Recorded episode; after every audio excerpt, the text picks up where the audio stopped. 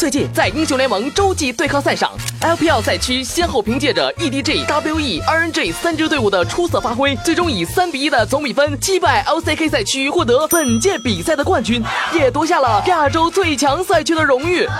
著名解说娃娃米勒也是激动不已，喜极而泣，泪洒赛场。要知道，从 LPL 开赛至今，娃娃和米勒已经搭档解说了十个年头，而他们对于 LPL 赛区寄予的期望，终于在今天美梦成真。有请英雄联盟著名解说娃娃。听众朋友们，你们好，我是英雄联盟的解说娃娃。娃宝，前天的时候我也看了这场比赛。我当时看你哟，一把鼻涕一把泪的，把我心疼的呀。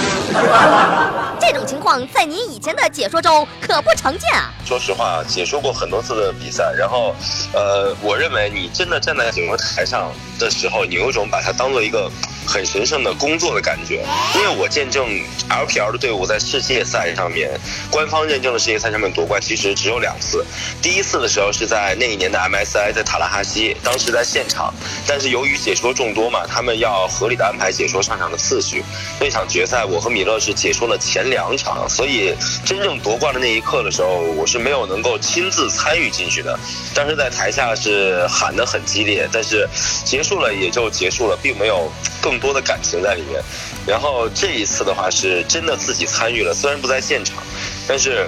呃，说实话，你把它当做一个事业去做的话，那一刻的时候真的到来，而且我觉得还有一方面原因是因为这次赢得很漂亮。呃，第一，EDG 在前一天的比赛里面表现可以用非常非常烂来形容，然后这一天仅仅相隔了可能不到不到十八个小时吧。他们就能够迅速的调整状态，就是像我们解说时候说的嘛，就是在完成自我救赎。然后在 WE 面对 SKT 的那一场呢，又是季中赛我们赢过 SKT 那场比赛里面又是一大堆的质疑声，说是什么你运气好啊之类的。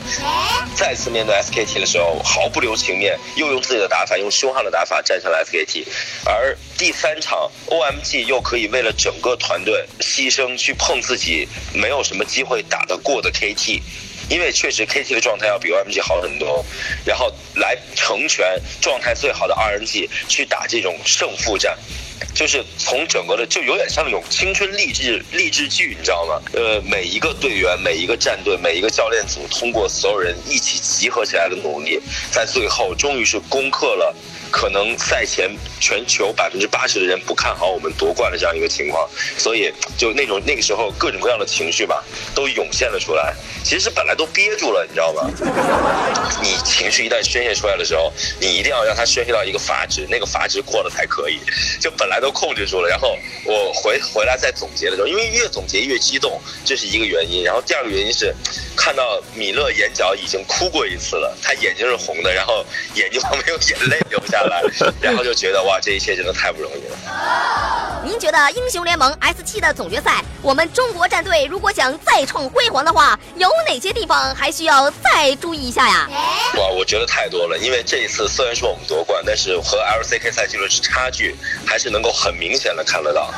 真的很明显。就比如说 MVP 拿到了一套我们认为在后期可能和女警啊这种英雄没办法去抗衡的阵容，在后面给 RNG 制造了非常多的麻烦。甚至一度让我们觉得有可能会翻盘，然后再加上 EDG 的那一场，EDG 那一场其实真的是因为初期已经这么大优势了，但是我们还是滚不起雪球。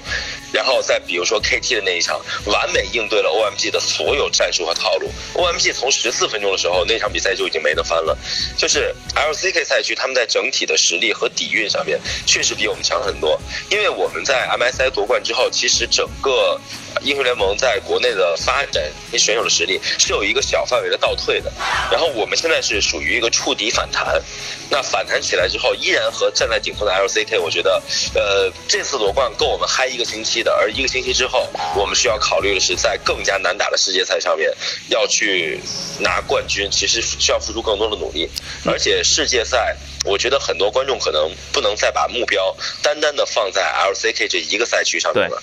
因为这次洲际赛我们可以看到，我们和 LMS 赛区是打成了一个二比二平，最后是靠 WE 战队战胜闪电狼，是拿下了最后一分。而现在我们看到很多比赛过程当中啊，不管是北美赛区还是 EU 赛区，甚至正在崛起的这种外卡赛区，其实 LPL 队伍我觉得最弱的一点，并不是我们的实力，而是在于我们在大赛上的心态以及及时的调整能力。这这个我觉得是整体的一个环境问题吧。就好像呃，其实中国电竞在世界上拿到冠军次数最多的，或者说最稳定的、最让世界高看的，呃，我觉得除了另外一款 MOBA 游戏 DOTA 一的时代之外，还有一个时代就是 Sky 统治的时代。那个时候 Sky 拿到世界冠军，靠的就是 Sky 对于一套打法精确到秒的这种节奏，最后他才能够成为世界上的人皇。所以其实呃，怎么说呢？我们中国人更加的擅长于这样的一些东西，而在频而在版本频繁的更改，然后面对不同风格的队伍的调整，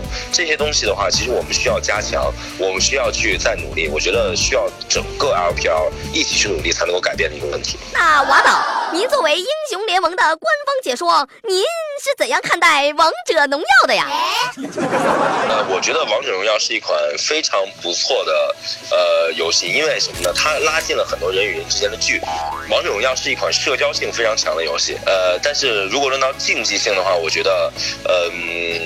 竞技性我自己也有玩嘛，对吧？呃，玩下来其实觉得竞技性没有那么的强，但是它依然可以通过自己的实力提升，去让自己和别人拉开差距。我觉得不是一个相同的游戏吧。呃，首先英雄联盟它本身现在所有的版本更改啊，呃，它的一些呃数据的调整啊，为的更多还是在真正的竞技性上面。而王者荣耀来讲的话，我觉得它更加的适合一款社交的游戏，适合一款大众去玩的游戏。